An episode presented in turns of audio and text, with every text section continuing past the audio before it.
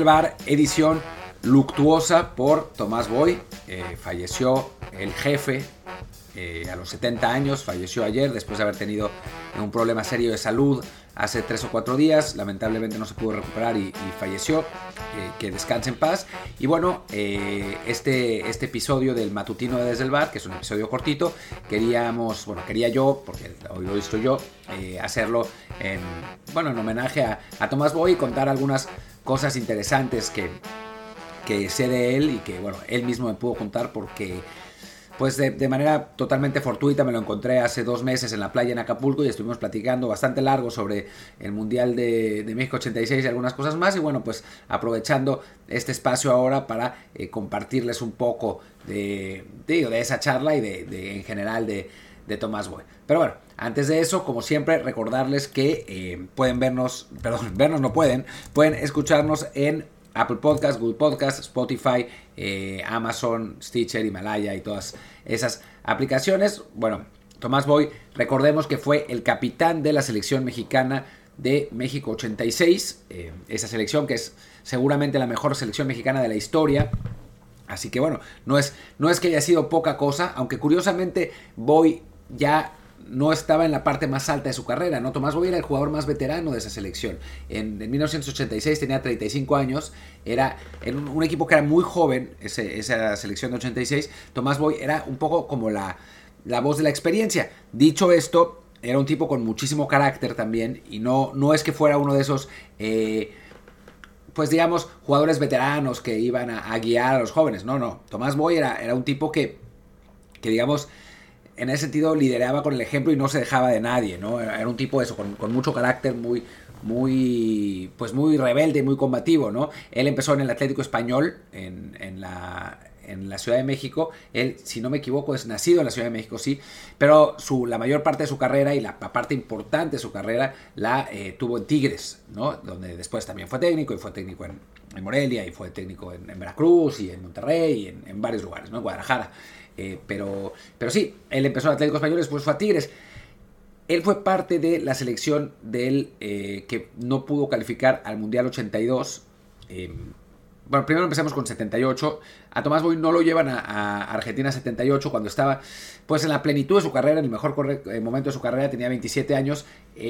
es una de las grandes omisiones de esa selección y la razón por la que no lo llevan es porque José Antonio Raga quería ser un equipo muy joven y entonces, salvo Leonardo Cuellar, que era como su jugador veterano, todos los demás tenían una edades entre los 21 y los 24 años. Entonces, no lleva a Tomás Boy por eso. Y, bueno, es, eh, es, se pierde la selección mexicana del de mejor momento de la carrera del jefe. Después, sí forma parte del eh, equipo de 82, de la selección de 82, que va al premundial eh, en, en España.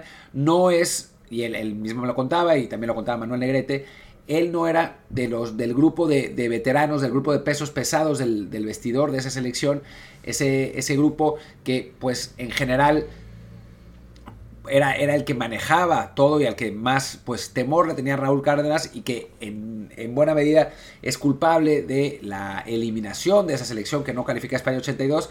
Me contaba Tomás Boy esa, esa, esa tarde en Acapulco que, él, eh, que en los interescuadras jugaban el equipo de suplentes donde él estaba, donde estaba Negrete, donde había un, par más de jugadores que después terminaron jugando el Mundial 86, que el equipo de suplentes le ganaba 4-0, 3-0 los interescuadras a los, a los veteranos, eh, pero que Raúl Cárdenas, como, como esos veteranos tenían tanto peso en el vestidor, Raúl Cárdenas se negaba a, cambiarlos y que bueno, esa fue parte del pues del fracaso absoluto de, de, la selección de, de, 82, ¿no?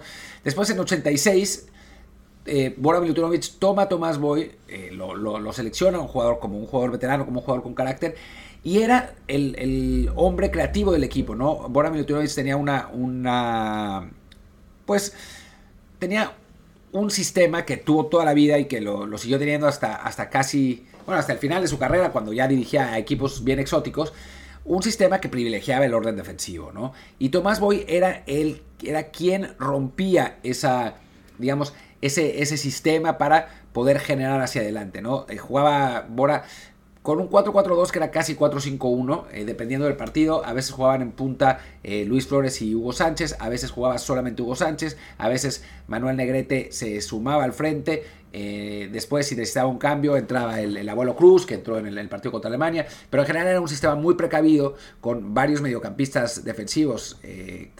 jugaba Carlos de los Cobos, Carlos Muñoz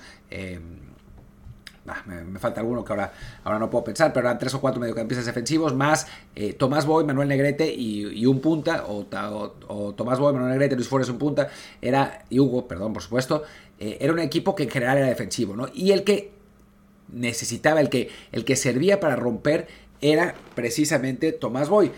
Tomás no tuvo un gran mundial en 86, y esa es la realidad, ¿no? No, no, no tuvo el peso que que, hubiera querido y, no fue lo decisivo que hubiera querido. Pero a nivel vestidor fue muy importante. Él cuenta que eh, una de las grandes de las decisiones polémicas, y todo el mundo lo sabe, es que fue nombrado Tomás Boy el capitán de, la selección por Bora y a Hugo Sánchez no le hizo mucha gracia.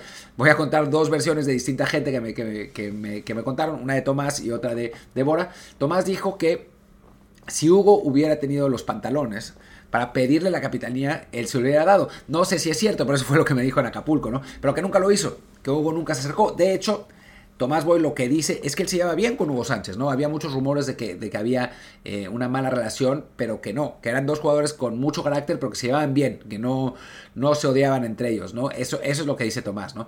Y después, Bora Milutinovic, siendo Bora, como siempre, eh, le hizo una entrevista larga para un proyecto que tenemos y pues en la entrevista la verdad es que Bora no me contó gran cosa, ¿no? Como es Bora, además al principio fingió que ya tenía como problemas de memoria y decía, uy, no me acuerdo, hace mucho de esas cosas, ¿no? Ah, y le preguntaba al principio y me decía, ah, no sé, no recuerdo, eso fue hace 30 años, 40 años, ya no recuerdo. Por supuesto, después de que terminó la entrevista me empezó a contar todo fuera de, de cámara, ¿no? Eso es, típico de Bora, que es un viejo lobo de mar y que se las sabe todas. Eh, además, a Bora lo conozco bien, entonces eh, hay la confianza. Entonces, todo su primer, lo primero fue un acto, eh, fue una simulación, y después ya me empezó a contar las cosas, pero pues ya estábamos fuera de cámara. Pero una de las cosas que, que me dijo es que literalmente dijo, a Hugo Sánchez nos lo chingamos con lo de capitán. Y se reía, jajaja.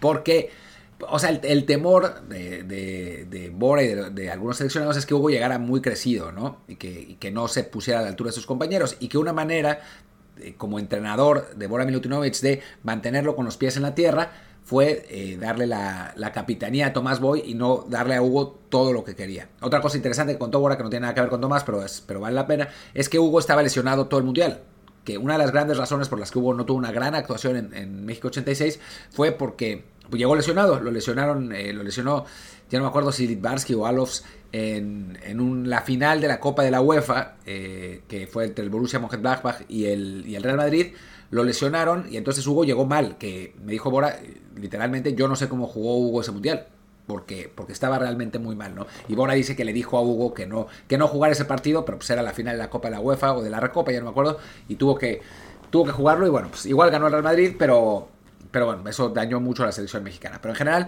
bueno, esa historia de la capitanía con Tomás Boy es, interesante porque se polemizó mucho su tiempo y, y después, pues, ahora, ahora ya sabemos la, la realidad, ¿no? Y después, pues, otro, otro tema del que hablamos con Tomás Boy fue de de por qué no se reconoce tanto a esa selección de México 86, ¿no? Porque a final de cuentas, mucha gente cuando hablan del, quinto partido y no sé qué, eh, se les olvida que esa selección llegó al quinto partido y llegó tranquilamente, ¿no? Algo que recuerda Tomás es que, pues en ese tiempo, obviamente no se hablaba para nada del quinto partido ni nada, para ellos era pues enfrentar a Bulgaria era, bueno, pues es otro rival europeo, hay que ganarle, ¿no? Porque nosotros somos mejores. Y después cuando se enfrentó a Alemania fue como, bueno, pues jugamos contra Alemania, un gran campeón, etcétera, pero no, para nada mencionó, o sea, había como un estigma o, nada, ni, mucho menos, ¿no? Em, y después dice, dice Tomás que él cree que a esa selección no se le, no se le toma en cuenta porque la dirigía un extranjero. Así me lo dijo que si lo hubiera dirigido un mexicano hubiera sido distinto, pero pues que había mucha mala onda contra Bora y que no, no se le reconoce eh, al, equipo porque, bueno, pues porque Bora, Bora fue el entrenador y no, y no digamos, algún, algún entrenador mexicano que fuera querido o así, ¿no? Entonces, digo, interesante el, el, punto de vista, yo no estoy seguro, lo que sí estoy de acuerdo es que no se reconoce esa selección como debería reconocérsele, que es la mejor selección mexicana de la historia, y, y bueno, es, es, interesante porque además me dijo así como medio puyazo, así, porque yo había hablado con Manuel Negrete, y me dice, ¿hablaste con Manuel? le digo, le digo sí. Y me dice, ¿no le preguntaste por qué jugó tan de la chingada el Mundial? genio y figura totalmente. Eh, Tomás Boy, pero la verdad me trató muy bien, muy buena onda. Me contó, y eso no lo voy a contar aquí, pero me contó el desmadre que se traían en Veracruz, en ese equipo con, con Santos, con Niver Arboleda, con Isaac Ayipey, con González China. me dijo, ese, ese equipo fue el que me enseñó a ser entrenador, porque tenían todos una gran personalidad y les gustaba mucho la noche. Y bueno, pues eso, eso contaba, eso contaba Tomás Boy en aquel entonces. Y pues ahí está. Eh, pues esas, esas son, este fue es un podcast con algunas anécdotas del jefe, eh, que descanse en paz, la verdad, eh, un, personaje, un gran jugador, un buen entrenador y un tipo que pues no se callaba cuando, tenía que hablar. lamentablemente la entrevista que le íbamos a hacer para el proyecto pues no se pudo hacer, no por razones de él, sino por razones de nosotros, de, de, de COVID. Y bueno, pues ahí eso quedó en el tintero, pero pues lo que me contó de anécdotas, la verdad es que valió mucho la pena. Y ya volveremos eh, mañana, creo, para hablar de, la Champions League. Hoy en la noche van a jugar, en un ratito, van a jugar en la noche europea, en, la tarde de, México. Seguramente ustedes, cuando escuchen este podcast, ya sabrán el resultado. Van a jugar el Paris Saint-Germain y el Real Madrid. Mañana vamos a estar aquí hablando de eso con Luis Herrera.